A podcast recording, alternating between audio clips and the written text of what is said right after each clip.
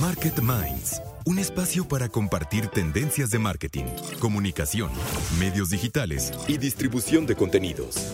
Con Diego Plaza, director general de FCO Group y cofundador de Elliot Media, y Raúl Ferráez, presidente de la revista Líderes Mexicanos, FCO Group y Elliot Media. 88.9 Noticias. Información que sirve. ¿Qué tal? Muy buenas noches. Ya estamos como cada miércoles aquí en Market Minds para platicar, conversar, analizar y reflexionar los fenómenos más importantes, más relevantes y de mayor impacto sobre el marketing y la comunicación en México y en el mundo. Y esta noche vamos a platicar sobre emprendimiento, sobre empresas que pues han comenzado un camino eh, muy deseado por muchos eh, jóvenes eh, que desarrollan un startup, que desarrollan una idea y eh, es el caso de Gerardo Bretón, que es el CEO de Café 19. Eh, eh, vamos a hablar de marketing en la industria del café. hace pues cuatro años se volvió líder en redes sociales, convirtiéndose en, la, en la comunidad más grande de followers de café soluble, ¿no? Y bueno, esta marca especializada justamente en café soluble ha logrado tener crecimientos del 134 en el primer cuatrimestre versus el año pasado, eh, el mismo periodo del 2021, eh, lo que equivale a más de 5 millones de tazas de café en el país, Raúl. Y bueno, pues eh, ha logrado encontrar certificaciones muy relevantes en un nicho que pareciera, pues obviamente, por un lado, frente, al, frente a la barra del consumidor, de las grandes cadenas, competido, pero el nicho que han enfrentado y que están construyendo Café 19, pues los pone como principales clientes, tienen a Oxxo, Chedraui, H&B, Viverobús, Soriana, eh, y bueno, están obviamente colocando eh, eh, justamente su producto en estos puntos de distribución, tienen socios embajadores, sobre todo del fútbol, como Miguel Ayúnica, Casilla, Héctor Herrera, Diego Laines. Es decir, un modelo muy interesante, Raúl, para hablar de una marca 100% mexicana de café, de café soluble y sobre todo hablar del emprendimiento y de las nuevas ideas. Raúl, muy buenas noches, bienvenido a Market Minds. Además, ¿sabes qué me gusta, Diego? Que el café es uno de los eh, temas y productos más antiguos, yo diría, inclusive de la humanidad, ¿no?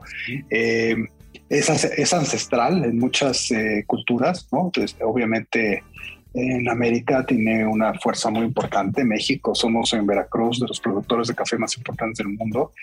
Y, me emociona mucho, y es algo que ha vivido nuestra generación, ver cómo conceptos como Starbucks, como varias cadenas mexicanas como Cielito Querido o Café Punta del Cielo, cómo han revolucionado un producto tan antiguo, ¿no? tan ancestral, eh, tan tradicional, digamos, eh, como, como, como un poco este tema de, de, lo que hemos platicado tú y yo en, muchos de nuestros programas, de que pues no todo tiene que ser nuevo, ¿no? O sea, muchas veces el back to basics, el, el concentrarse en las cosas que realmente llaman la atención y gustan a, la humanidad desde tiempos ancestrales es la clave, ¿no? Y no estar también muchas veces inventando cosas nuevas, raras.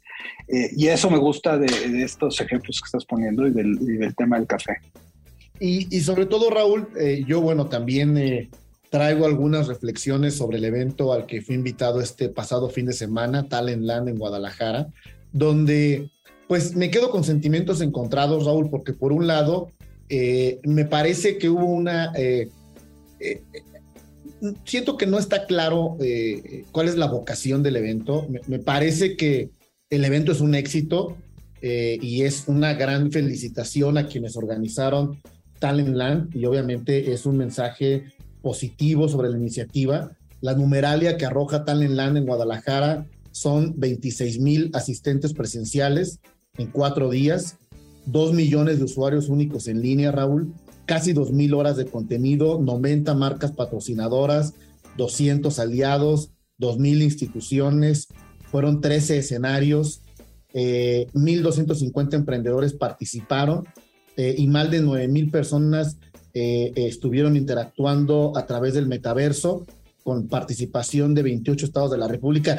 Es impresionante, es un logro muy grande, Raúl, eh, sobre un evento de talento, pero el punto al que voy es la definición de la vocación del evento en términos de si es un evento para jóvenes que arroja inspiración y entretenimiento o es un evento para jóvenes que arroja herramientas, financiamiento, eh, vías eh, y mecanismos de emprendimiento o es un evento para emprendedores o para startups que incuba. Yo creo que es todo, Raúl, pero justamente por el caso que vamos a platicar esta noche eh, con Gerardo Bretón, co-CEO de Café 19, una empresa mexicana 100% enfocado al café soluble. ¿Dónde están los emprendedores? ¿Dónde están los startups? Tuve la oportunidad de escuchar conferencias muy interesantes, eh, por ejemplo, eh, de los fundadores de Clara, que es una eh, tarjeta corporativa y un control de gastos. Es el unicornio latinoamericano, o el unicornio latinoamericano más joven del mundo. Pero también había charlas de influencers, Raúl, de Luisito Comunica, de Ofelia Pastrana, de Wherever Tomorrow. es decir, muchísimas temáticas, pero ¿dónde están los emprendedores? ¿Dónde están las nuevas generaciones de líderes, Raúl, de estas, pues, nuevas fortunas, nuevas eh, historias empresariales eh, y que mucho de eso también tenemos que platicar, Raúl, en esta edición que ya está saliendo al mercado de la eh, lista de los 300 líderes más influyentes de México que publicamos con nuestra revista, la revista Líderes Mexicanos, y que en el siguiente segmento vamos a platicar de dónde están los líderes. ¿Alguien ha visto a los líderes? Porque no sé si no se han dejado ver o están desaparecidos o, o no los estamos sintiendo tan protagonistas de la conversación nacional, Raúl, pero en este punto, hablar de liderazgos jóvenes, ¿dónde están los emprendedores, Raúl? Sí, eh, eh, como bien dices, hablemos de la edición de los 300 que, está saliendo en el segmento de, que finaliza nuestro programa. Eh, y, regresando al tema este de los jóvenes, Diego, creo que sí, por lo que me platicabas también de tu experiencia en Talentland, es eh, un mercado bien difícil de leer, ¿no? O sea, eh, por un lado tienes ahí muestras de, que hay un hambre de jóvenes, de contenidos de mayor calidad, de, mayor meaning en términos de lo que necesitan para sus vidas, para desarrollarse, para tener éxito, para encontrar el camino, eh, sobre todo ya en ciertas edades, ¿no? En el que están terminando o, en los procesos eh, formativos universitarios o, o post preparatoria. Y, y, ahí eh, efectivamente hay una falta de contenido enorme en este país, ¿no? Que hay que aceptar que, existe, ¿no? De, liderazgos, de motivación, de caminos, de muchas cosas bien interesantes. Pero por otro lado, cuando ya ves en carne propia y a los jóvenes cómo reaccionan ante los diferentes estímulos, pues eh, tú me lo decías ayer, ¿no? Un poco te desilusionas, ¿no? de, que al final jalan con los contenidos pues que aparentemente son los más poco formativos, los más poco interesantes, los más banales. Y entonces es muy difícil entonces leer a, ese joven, ¿no? ¿Qué quiere? ¿Quiere realmente sí construir una vida, sí construir un camino, sí eh, generar una, una, visión de conocimiento valioso? O, o son jóvenes que un poco están ya muy afectados por la banalidad, por la velocidad de los contenidos, por la por, por un poco esta cosa que de repente criticamos mucho, ¿no? En donde de verdad lo que siguen los jóvenes son a, otros jóvenes bailando y eso es lo que realmente los mueve y lo que nos vuelve locos. O sea, eso es lo que estamos esperando en nuestra juventud, ¿no? Que, que, no sé, ahí tú, ¿qué, ¿qué, reflexión traes después de haber estado en Talentland pues, y de haber visto a tantos jóvenes? Pues justamente esa, Raúl, que yo creo que hay una hay un abuso, quizá. O sea, todo es mejor que cero, Raúl. Todo es positivo. Lo que sea que generemos de contenido y espacios para la juventud en términos de crecimiento es bueno. Pero la plática muerta abunda, ¿no? Es decir, la plática muerta, esta que, que de pronto me entretiene, pero no me construye para un evento así, me parece que eh, este tipo de, de, de conferencias, eh, eh, termina por no ayudarnos a leer exactamente qué quieren, ¿no? Por una muy valiosa que vi fue la de Caque Chazarreta, que es eh, esta mujer tapatía, la primera mujer mexicana que, es parte de, una tripulación al espacio eh, con esta marca, esta compañía de Blue Origin. También padrísima la charla, pero me quedan muchas reflexiones justo en eso, Raúl. ¿Qué está buscando la juventud? ¿Qué insumo? ¿Qué estímulo? ¿Qué contenido? Y luego de escucharlo y asimilarlo, ¿qué hacen? ¿Qué sigue? ¿Dónde conectas una oportunidad? ¿Dónde conectas un eslabón? Porque si no, entonces se convierte en plática muerta y obviamente es positivo, pero ¿qué más podemos hacer? Creo que faltan muchos espacios en nuestro país y bueno, esta noche vamos a platicar, Raúl, con Gerardo Bretón, cofundador, co-CEO de eh, eh, Café 19, una empresa 100% mexicana, una empresa de café soluble que está tomando su lugar en el mercado y vamos a hablar de emprendimiento, de liderazgo, de inspiración y de jóvenes. En nuestra mesa, como todos los miércoles, con Claudio Flores. ¿Cómo estás, Claudio? Muy bien, Raúl, un enorme gusto estar aquí contigo en Market Minds. Y, bueno, pues hoy vamos a hablar de café, Claudio. Este, fíjate que yo todavía me acuerdo cuando era adolescente, eh, pues el único lugar donde había para tomarse un buen café pues eran estas cafeterías que en mi época eran muy, muy populares, como uh como Vips. Em, y, bueno, pues era el único lugar donde podías realmente entrar y tomarte un café y tenías que sentarte. Y, bueno, eh, eh, creo que México, si bien es un lugar o un país con una eh, con una eh, cultura del café bastante profunda, ¿no? Somos en Veracruz, en muchos estados de muy buen café que se exporta a muchos lados del mundo. No, no recuerdo y no sé, tú recuerdas en tu adolescencia, pues este fenómeno que se da en otros países, ¿no? Como Italia o como Colombia. Sí. Realmente el café sí es parte de la vida de, las personas. Yo no me acuerdo aquí que en nuestra época pues te encontraras con estos stands, estos eh, kioscos o estos puntos de venta. Puntos de venta de solo café, ¿no? Que sí te encuentras en Italia, que sí te encuentras en España, que sí te encuentras en otros países.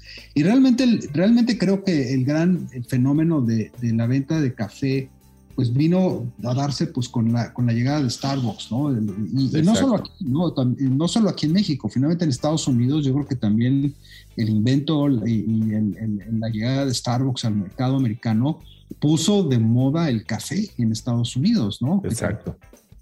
No, es, es, un fenómeno muy interesante y creo que ya tocaste como algunos de sus rasgos más importantes, Raúl, que tienen que ver con nuestra relación cultural en México con el café somos un país productor, siempre hemos sido un país, eh, digamos, muy destacado en la producción de cafés de, altura, de cafés en Oaxaca, en Chiapas, de, de gran, de enorme calidad.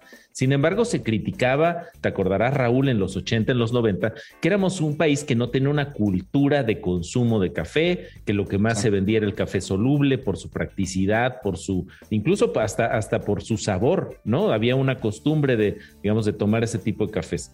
Después viene esta, esta ola que bien indicas, este, liderada en términos globales por Starbucks, que, que vuelve, convierte a este famoso tercer lugar, este tercer espacio entre la casa y la oficina, ¿no? Hoy con la pandemia, Raúl, pues eh, los, los Starbucks y en general las cafeterías, los terceros espacios más allá de lo laboral o lo familiar, lo personal en, la casa en, nuestras casas, estos, estos espacios que se están volviendo también un espacio desde donde trabajar, conectar, socializar, etcétera. Pero el café, el café llegó a México y empezó a sofisticar su consumo. Hoy yo creo que ya somos un país muy competitivo en términos de cultura, de consumo del café. Y, eh, y es cierto que ya hay una competencia cada vez más fuerte, cada vez más encarnizada para hacer marketing en torno al café, que yo creo que es un, tema que es en eh, Market Minds muy interesante. Cómo hoy se están mercadeando estas ofertas de café. Obviamente pensemos en Starbucks, pero también pensemos en las ofertas nacionales. Este, Raúl, ustedes acaban de entrevistar a un, a un líder, digamos, en esta materia que tiene que ver justo con la comercialización, digamos, de ofertas de café y de, estas, estos puntos de venta en nuestro país. Eh, y todos ellos, todas estas marcas están compitiendo por nuestro consumo. Y yo lo que quisiera compartir, Raúl, si te parece bien, son algunas ideas, algunos tips de las marcas que hoy están haciendo café. ¿Cuáles son ya los mandatorios, digamos, para poder hacer eh, buen marketing de tu producto eh, cafetero? ¿Cómo ves? Sí, sí, porque yo aquí quería comentar algo, Claudio, que también no hay que perder de vista. Y es que en, la llegada, por ejemplo, de, Starbucks en especial y luego el surgimiento de algunas otras cadenas mexicanas como Café Punta del Cielo o Cielito Querido o, varias que hay ahí en el mercado, eh, también eh, obedeció a un tema no de consumo específicamente de café, sino el de generar una experiencia, sobre todo desde el punto de vista social, es, el, es, el, para mí, que es el gran fenómeno de, Starbucks, ¿no? Porque los, que son, los, que son, personas muy, muy conocedoras de los temas cafeteros, te dicen que un, un café Starbucks no es tal vez lo más sofisticado, lo más eh, eh, puritano o purista puede haber para un gran bebedor de café. Pero, pero lo que te ofrecían o lo que te ofrecen esas, eh, esos lugares era una experiencia, ¿no?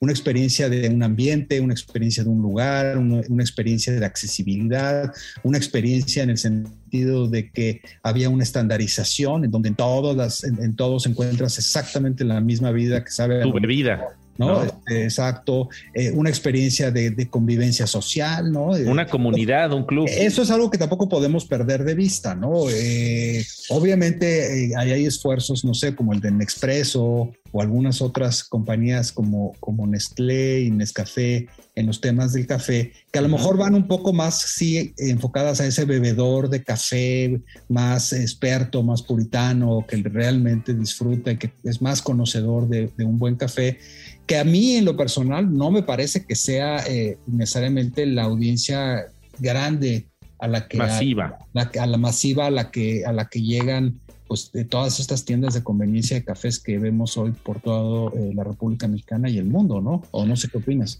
Completamente, incluso aquí todavía no ha llegado, me parece, Caribou Coffee, el gran competidor en Estados Unidos de Starbucks, que todavía incluso sube más el baremo respecto a la oferta de café, el precio. Además, Raúl, recordemos, o sea, ¿cuánto te costaba, cuánto nos costaba, como tú decías en nuestras eh, juventudes, una taza de café en un Vips, en un Summers, etcétera? Y ahora, ¿cuánto pagamos por una taza de café? Cuando tienes tu café. Eh, a mí, por ejemplo, mi café de Starbucks es el dopio este, maquiato, etcétera, con leche de soya, ¿no? todas estas sofisticaciones en torno a la bebida. Y yo creo que estamos enfrentando ya, Raúl, un mercado maduro de oferta de café y por eso van algunos tips para mercadear bien café. Primer tip, eh, Raúl, tener mangas atractivas, fancies, que, le den un, carácter distinto. Ves que le, ponen estas fundas a, los vasos desechables de café y tener estas fundas, ya Starbucks la colocó, las colocó como un tema mandatorio en la categoría. Segundo tip importante, el appealing de, la, de, la, de tu tienda hacia el frente, cómo se ve tu cafetería desde fuera. Esta es otra cosa que en términos de diseño, pues se sofisticó la oferta de las cafeterías, son espacios, como bien dices, capaces de brindarnos una experiencia, diría yo, hasta emocional y comunitaria más que racional o individual.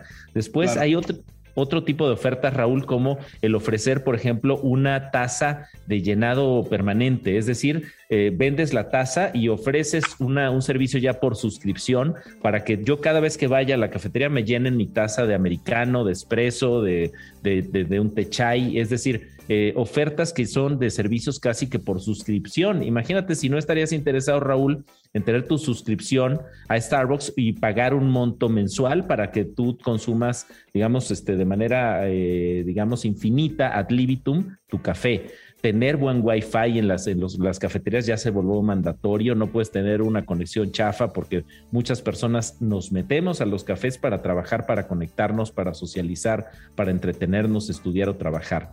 Después, eh, los refills, Raúl, que también están siendo un tema. O sea, ¿qué tal si tu refill pues te sale más barato, ¿no? O tienes un free refill, como, como decía. Este tipo de técnicas o de estrategias de marketing son relevantes. los programas de lealtad, por ejemplo, también son relevantes. Y la creación de bebidas eh, estacionales especiales, cosa que Starbucks también puso de moda, ¿no? Este, de repente ciertos tés, ciertos cafés, ciertas mezclas disponibles en ciertos momentos que es el Día del Amor, este, o en, diciembre, que estamos muy, muy vinculados con fiestas familiares. Este, eh, después, lanzar hashtags, tener una presencia digital importante, eh, tener giveaways para tus clientes y sobre todo, diría yo, para cerrar, Raúl, eh, permanecer atento, atenta respecto a los cambios y a los ajustes que tengas que hacer para mantenerte competitiva competitivo en tu oferta de tu cafetería.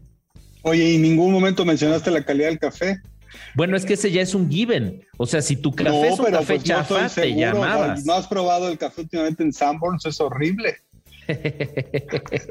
Yo no lo he probado, no lo he probado recientemente, querido Raúl, pero no, si no tienes un buen café, es como un restaurante, o sea, ya el ticket to ride, el nivel mínimo que te exigen, digamos, tus, tus consumidores, tus audiencias, es buenísima, buenísima calidad.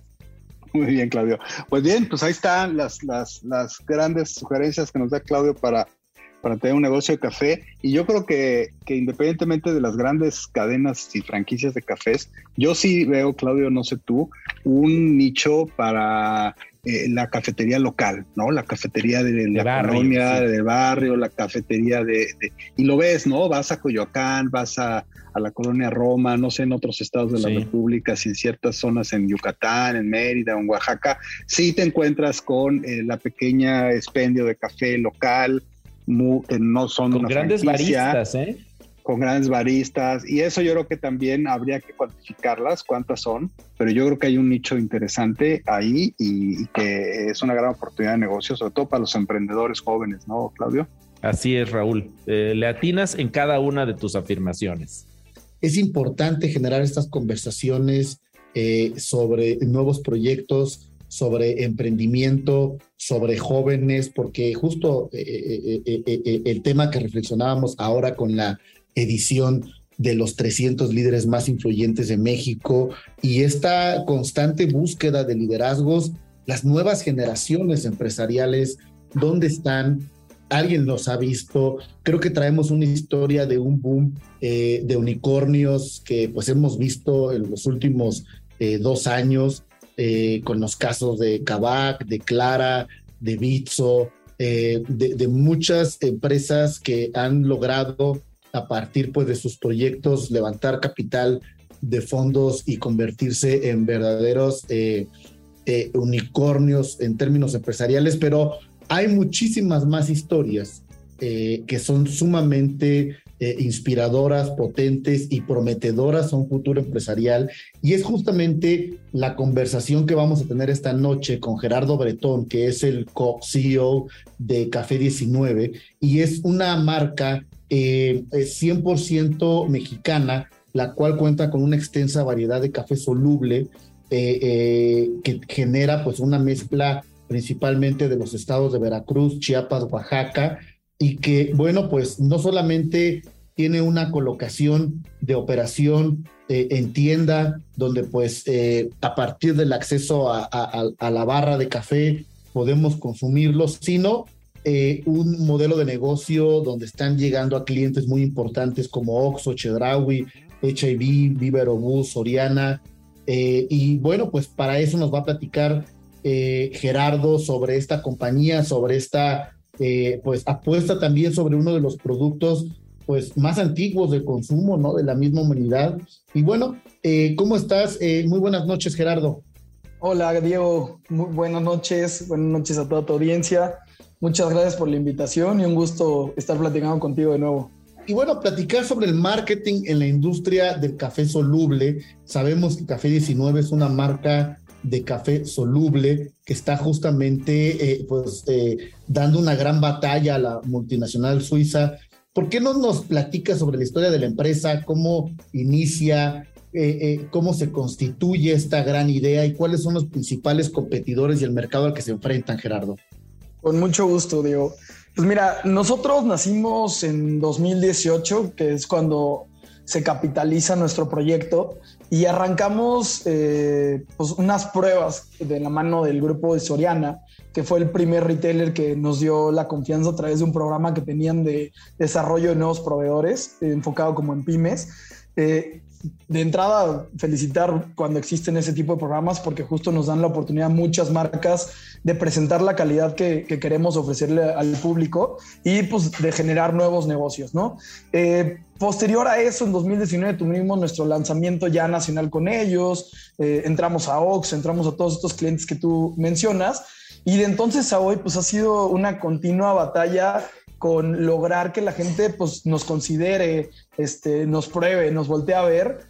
Y, creo que aunque ha sido pasos pues, no acelerados, sí han sido pasos continuos y constantes y nos ha ayudado mucho claramente todo lo que tenemos que ofrecer, que es nuestra imagen. Eh, tenemos socios Miguel Layún, Níker Casillas, Diego Lainez, Héctor Herrera, Norma Palafox. Ellos son la primera parte que hace que la gente nos voltee a ver Después tenemos con Cafinco, que son nuestros proveedores de café especial, eh, un gran producto. Te puedo decir que hemos ganado continuas pruebas 70-30 en diferentes foros. Eh, de hecho, nos hemos quedado en varios clientes gracias a eso, a que hacen pruebas ciegas y somos el que, el que termina eligiendo la gente.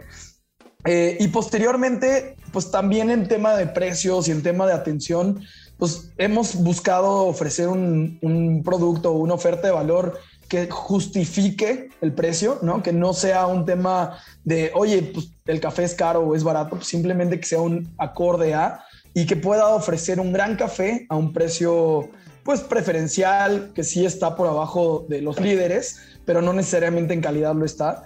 Este, nos hemos traído gente en el equipo de Genoma Lab, ex de, los competidores, eh, nos hemos traído gente de diferentes empresas de alimentos y creo yo que en estos cuatro años de operación hemos constituido una empresa que en por lo menos forma de trabajo y en estrategia de verdad que compite de front a quien tú me digas este, y que tenemos la intención o, la meta de en unos años de verdad ya empezar a pelear el share of market de otra forma.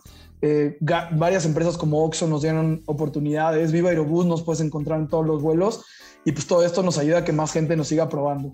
Recientemente la empresa lanzó una ronda de inversión junto con la plataforma Play Business. ¿Qué los motivó al, crowdfunding y, qué nos puedes compartir sobre esta ronda de inversión? Porque eh, la historia que me platicas, pues obviamente eh, representa y así se entiende como una oportunidad, obviamente importante negocio, pero ¿qué sigue? ¿Cómo creces? cómo generas justamente este eh, inercia exponencial para llevar el negocio pues a otras dimensiones, Gerardo. Claro, mira, eh, estamos hablando de la categoría tal vez top 3, una de las top 3 de consumo eh, y, sobre todo en el en área de abarrotes. Estamos hablando de una categoría de un valor enorme de muchos miles de millones eh, y que el share of market pues está prácticamente focalizado en el 80% en un solo este, proveedor, ¿no? Entonces, la realidad es que para que nosotros logremos dar un golpe en la mesa necesitamos continuar invirtiendo para crecer y necesitamos que la gente nos voltee a ver. Entonces, el año pasado tuvimos la fortuna de que un fondo de inversión eh, basado en Guadalajara invirtiera en nuestra empresa y dimos un primer paso extra, ¿no? Este año queríamos justo afrontar eh, un plan de, ampliación de puntos de venta, de ampliación de, portafolio y de promociones hacia el mundial, que estamos muy enfocados también en, aprovechar todos nuestros embajadores que tienen que ver con fútbol. Y entonces necesitábamos otra ronda de inversión. Al mismo tiempo estamos buscando awareness. Entonces, eh, para tú poder hacer cosas diferentes, tienes que intentar cosas diferentes, ¿no? Entonces, eh, nos fuimos por el lado del crowdfunding buscando matar pues dos pájaros de un tiro, que es conseguir nuestra inversión al mismo tiempo que conseguimos audiencia y conseguimos eh, gente que, que suma a la comunidad de Café 19. Por eso es que nos fuimos por esta opción del crowdfunding. Estamos probando, esa es nuestra intención, que tengamos más aliados, que tengamos más gente. Y al día de hoy, la verdad es que en Ruido sí nos ha ayudado bastante, sí la gente nos está conociendo. Y para nosotros lo, lo principal, tenemos buenos indicadores de recompra. Así que lo primero para nosotros es esa parte, que nos prueben. Esta inversión eh, o esta recaudación de dinero, de capital, eh, entendemos que eh, se va a destinar o están buscando que se destine para los esfuerzos de marketing en Café 19. Eh, ¿qué, ¿qué van a hacer para destinar justamente en estrategia de marketing? Vamos, con una inyección de capital destinado a marketing, ¿cómo plantean hacer un marketing diferenciado justamente para hacer crecer la marca, Gerardo? Mira, de entrada, para nosotros no nada más, o sea, cuando hablamos de marketing, y esto creo que es súper interesante porque tú te lo sabes completo todo, pero no todo mundo tiene claros a veces, a veces los detalles. Marketing no necesariamente solo es publicidad, ¿no? O sea, es todo el desarrollo de la estrategia alrededor de la marca. Entonces, para nosotros, dentro de esa misma estrategia, hay un incremento de, de portafolio tenemos un gran desempeño en nuestros productos de capuchino, entonces vamos a sacar nuevos sabores y vamos a ampliar toda esa gama. Eh, la, gente está teniendo una muy buena respuesta, entonces queremos seguir creciendo esa parte. Hemos tenido muy buenos eh, contactos e intereses desde Estados Unidos, entonces vamos a empezar ya también con nuestros primeros dos clientes en la zona de California y de Indianápolis. Este, también viene la parte del mundial que te, platicaba. Para nosotros, a través de nuestros embajadores, queremos aprovecharle tenemos todo un plan eh, de ofertas armadas, de comunicación en tienda, de promociones alrededor de ellos y prácticamente en, ese, en ese sentido va. Es, es, una parte que nos ayuda con capital de trabajo y es una parte que nos ayuda a ampliar nuestra gama de productos. Vamos a dar un doble clic a nuestra imagen, vamos a hacerlo un poquito más hacia el mundo del café para que la gente siga atreviéndose a cambiar, que es nuestro eslogan, eh, y al mismo tiempo, pues poder generar awareness. ¿Podrías contarnos sobre el tipo de marketing que están haciendo referente a los distintos públicos? Eh, porque me, llama la atención eh, este tema de, los, de, Miguel Ayun, de Norma o alguno de los socios. Es decir, cómo se junta esta historia entre las figuras del deporte, entre el fútbol, entre los socios, entre el café. Y bueno, hemos platicado también de otras compañías del grupo sobre los suplementos alimenticios. Es decir, eh, eh, ¿cuál es la, celebración hacia la ocasión de consumo que quieren ustedes poner en la primera línea de conversación eh, de un café rico en la mañana, de un café para reactivarme, de un café enfocado a la realidad eh, tan acelerada del mundo en el que vivimos o del placer. ¿Hacia dónde va la narrativa, Gerardo? Mira, es interesante porque siendo muy honesto, para nosotros también ha sido una capitalización de oportunidades, ¿no? Y entonces también hemos hecho ajustes en nuestra estrategia de comunicación basado en ello, pero lo que te puedo decir es que desde que nace la marca, nace con la intención de dar la mejor oferta de calidad que podamos, que estamos convencidos que puede ser mayor a lo que existe allá afuera, pero que la gente tiene que atreverse a probar o atreverse a, a ser socios de estos nuevos productos. Yo lo platicaba apenas eh, con todo el tema que hay ahorita de incrementos de precio, de inflación. Una buena, buena oportunidad para la gente es voltear a ver marcas alternativas que no conocían y que sí tienen una gran oferta de valor. Por ejemplo, en nuestros embajadores, ¿qué buscamos nosotros? Que hubiera estas historias de éxito de forma diferente, ¿no? O sea, gente que, hace, que, que, por ejemplo, Diego Laines tenía una frase que era, ¿quién dijo que Europa era solo para los mayores? Porque él se fue muy chico y decían que no podía. O Norma, Norma Palafox es una de las mexicanas que más ha brillado eh, pues, al, inicio de la Liga Mexicana, ¿no? Femenil. O Miguel, que Miguel también le decían a Miguel Ayun, oye, tú no te vayas a Inglaterra, quédate en el América. Y se fue y subió y tuvo una, una carrera muy padre allá. Entonces, sí intentamos que todo esto impulse esta idea y de ahí partir hacia presentar una marca que te ofrece esa calidad. Ahora, dejando eso un poco de lado, literal vamos a, migrarnos hacia, darle a conocer a la gente que nuestros productos son muy buenos, que son 100% mexicanos y que se hacen con la mejor calidad que hay disponible en el país. Así que sí, la taza de la mañana, tu, tu postre de la tarde, queremos que sea con café 19 y queremos acercarlo a ti. Y bueno, ya le antojamos seguramente, bueno, no muchos se toman un café en la noche, ¿no? Como ahorita, porque a veces ya no puedes dormir. Hay quienes sí, pero seguramente a alguien ya se lo antojamos. Y la pregunta obligada, estamos platicando con Gerardo Bretón, cofundador, co-CEO de Café 19, hablando del marketing de la industria del café soluble. ¿En dónde podemos encontrar Café 19? Lo podemos encontrar en Oxo, lo podemos encontrar en Soriana, en Chedraui cada vez que viajen con Viva Aerobús también pueden pedirlo. De hecho, ahí tenemos dos sabores que todavía no están nacionales, que son café de olla y nuestro chapas platino. Los invito a probarlos, están muy ricos. Eh, y también pueden encontrarlo en e-commerce a través de Amazon, de Joker y las páginas de internet de cualquiera de estos retailers. Chedraui y HB también, perdón.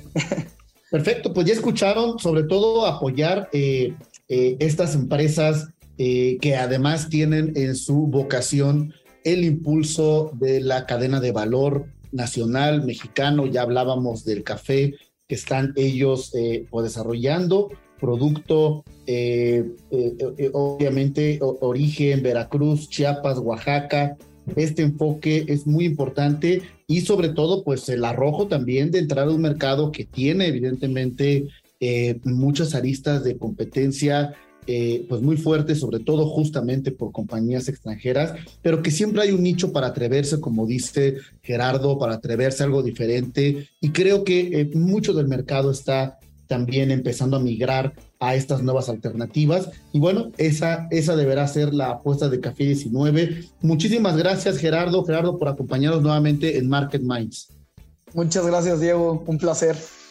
Muy bien, pues vamos ahora al reporte de tráfico y clima como cada 15 minutos aquí en 88.9 Noticias, información que sirve. Y regresamos para la parte final de Market Minds de esa noche y continuar platicando la edición número 21 de la lista de los 300 líderes más influyentes de México de la revista Líderes Mexicanos. Y bueno, ya adelantábamos al principio de nuestro programa de hoy eh, la edición eh, que publica la revista Líderes Mexicanos sobre eh, las y los 300 líderes más influyentes de México, una de las listas más esperadas desde hace pues ya 22 años, eh, que lleva publicándose de manera ininterrumpida este listado, no ranking, listado de eh, pues quién es quién en términos de influencia en nuestro país, una lista que primero nos gustaría, Raúl, que tú que la fundaste, la revista Líderes y la lista, primero pues nos compartieras aquí obviamente en el público de Market Minds de qué va, cómo se construyó, cuál es la lógica editorial de una lista así y cuál es su aportación y luego qué descubrieron, qué descubriste este año justamente sobre esta pregunta que yo hacía, ¿no? ¿De dónde están los líderes? ¿Alguien los ha visto? Porque quizá hay una ausencia o de liderazgo como tal, de facto, o de manifestación de liderazgo.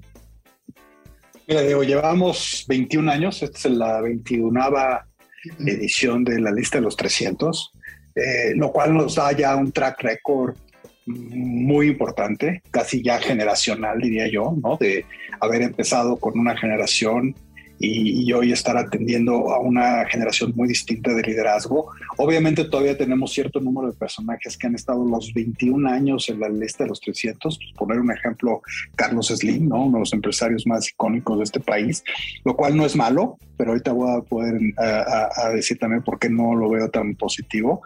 Eh, eh, y creo que la labor que hemos hecho, y aquí discúlpeme, digo que nos hecho un poco de flores, la, la labor que hemos hecho de profesional de capacidad de realmente hacer un análisis serio, profundo de quién es quién en este país, hace que hoy, 21 eh, años después, sin lugar a dudas, la lista de los 300 sea la referencia más importante en este país de quién es quién en el liderazgo y en la influencia. Y eso nos da mucho orgullo y creo que ahí tenemos un lugar muy bien ganado de mucha potencia, de mucha fuerza y de mucho respeto. Hay, como decía hace un momento, ya hay toda una generación que ha vivido, que aspira y que se ha vuelto un tema aspiracional y, de, de, deseo de estar ahí en esas páginas de la revista. Y esto nos, nos hace eh, entrar a muchas cosas especiales este año. Por ejemplo, es el año que más eh, líderes han cambiado en la lista de los 300, Diego.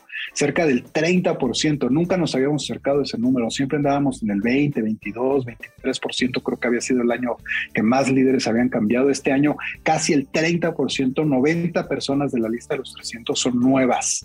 Eh, lo cual es, eh, o sea, nunca habían estado es la primera vez que están en la lista de los 300, lo cual nos habla, sí, de una llegada de liderazgos eh, diferentes, nuevos, eh, que estamos viviendo en este país, muy, muy, muy, muy, muy contundente, ¿no? Este, y, al, y al mismo tiempo, como decía yo hace un momento, hay muchos otros líderes eh, cada vez menos obviamente, que han estado todos los años ahí Muchos de ellos se nos están muriendo, hay que decirlo. Don Alberto Valleres se nos, se nos murió, se nos murió eh, don Rogerio Azcárraga de Grupo Radio Fórmula, en fin, se nos han ido y muchos ya están muy, muy viejitos, ¿no? Y que también ya el liderazgo de un hombre o de una mujer a los ochenta y tantos años también ya no es lo mismo, ¿no? En su nivel de influencia y todo eso.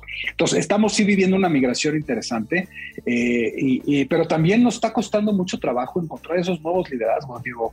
Eh, y, mucho eh, es, es, un tema importante de que eh, la lista, pues un poco si estás muchas veces porque estás en una posición, ¿no? Hay posiciones que inherentemente te dan un poder y una influencia muy importante, independientemente si estás haciendo o no bien tu trabajo.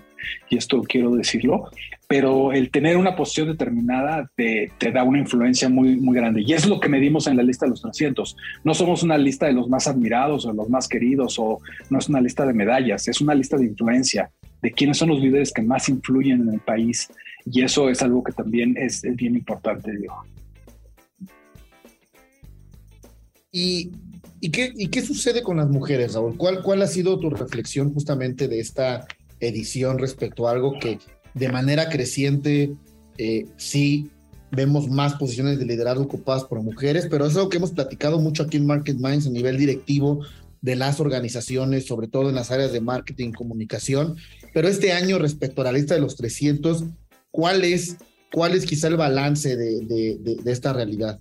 Sí, eso, eso también es algo que, que ha cambiado mucho en los últimos años, sobre todo dio un brinco el año pasado en donde de más o menos estar entre 9 y 10%, que llevábamos como 10 años muy estacionados ahí, Diego, el año pasado dimos un gran salto al 13, 14% de la lista de mujeres. Este año vuelve a ser histórico, volvemos a tener la mayor cantidad de mujeres en la lista, en más del 15%, y eso yo creo que también es un poco símbolo no de nosotros, porque no tenemos una cuota de género en la revista, sino un símbolo de, la, de una, una, bueno, como diría, una manifestación, digamos, de una realidad que estamos viviendo muy contundente, en que las mujeres efectivamente están tomando posiciones de influencia cada vez mucho más importantes. Se ve, se ve en la empresa, se ve en la política, se ve en muchos lados, y eso es de las cosas de la lista de los 300 de este año que más gusto me da, Diego, ver cómo las mujeres realmente se están ganando esas posiciones, están cada vez teniendo posiciones de mayor liderazgo e influencia y, es más que merecido, sin lugar a dudas. Y finalmente, Raúl, ¿qué nos puedes compartir de la lista de los 300 eh, en términos de, eh, eh, pues un poco lo que hablamos al principio, ¿no? De, de, de, de nuevas, o sea, ¿Dónde está la juventud? ¿En el deporte, en lo artístico, en lo cultural, en lo político, en lo empresarial? De las 13 categorías en las que la lista se define, ¿no? Para eh, eh, presentar a estos liderazgos, ¿dónde, ¿quién baja el promedio de edad en la lista de los 300? Mira, sí, sí, sí tenemos una crisis de, de liderazgo muy, muy, muy, muy contundente, Diego lo ves, por ejemplo, en la parte deportiva, lo ves en la parte artística, en la parte musical, en donde usualmente ahí es donde surgen muchos de estos líderes jóvenes, ¿no? Este, en la parte, por ejemplo, deportiva, ¿no? Eh, creo que es un ingrediente fundamental de, un gran deportista, pues ser joven, ¿no? Es cuando más energía tienes, es cuando estás haciendo cosas eh, más importantes. Y, y yo sí diría que tenemos no solo una crisis de liderazgo, sino tenemos una crisis de jóvenes. O sea, eh, es, hay muy pocos jóvenes en la lista. Creo que solo hay cuatro menores de 30 años, lo cual es gravísimo. Eh, y, eh, y, creo que eso es algo que, que, tiene que cambiar, que es como país algo que sí nos debería de preocupar mucho porque de alguna otra forma no estamos generando como país los espacios para que los jóvenes se desarrollen. Y, y vuelvo al caso, por ejemplo, de Carlos Slim, ¿no? Yo creo que no hay duda de la, de la, de la magnitud, de la fuerza, de la admiración que todos sentimos por, por Carlos Slim como, como empresario y bien merecido esos 21 años de estar en la lista de los 300. Pero qué triste que, que su presencia también un poco sea un inhibidor de la presencia de otros, ¿no? De otros más jóvenes, ¿no? Que, que deberían de estar ahí en la lista y que no están, ¿no? Porque no han encontrado los caminos, porque no han encontrado los espacios, porque no han encontrado las oportunidades de realmente tener un espacio y empezar a destacar como deberían. Definitivamente, Raúl. Y bueno, muchísima más información, pero sobre todo conocer la lista. Ya está publicada eh, en la página de internet de la revista Líderes Mexicanos, líderesmexicanos.com. Ahí pueden comenzar a encontrar, a ver, a leer las fichas eh, y también obviamente eh, buscar el ejemplar físico, porque es un ejemplar de colección, porque además siempre viene aderezado el concepto con la intervención de un artista plástico sobre la portada. Este año Joshua Ocon ha desarrollado una obra magnífica eh, que tiene obviamente un significado, que invitamos que lo lean, que lo revisen, como cada año desde hace ya varios años artistas plásticos hacen la portada de los 300. Así que líderesmexicanos.com para conocer y entender más sobre dónde están los líderes. Alguien ha visto a los líderes, por lo pronto, algunos, algunas, en la edición de los 300 líderes más influyentes de México. Ha llegado el momento de despedirnos. Nos vemos la próxima semana aquí en Puerto de las 9.30 de la noche en Market Minds. No olviden eh, sintonizarnos y encontrar también nuestro programa y contenido en iHeartRadio. Buenas noches, buenas noches, Raúl. Buenas noches, digo igualmente, gracias. Esto fue Market Minds, un espacio para compartir tendencias de marketing, comunicación, medios digitales y distribución de contenidos. 88.9 Noticias. Información que sirve.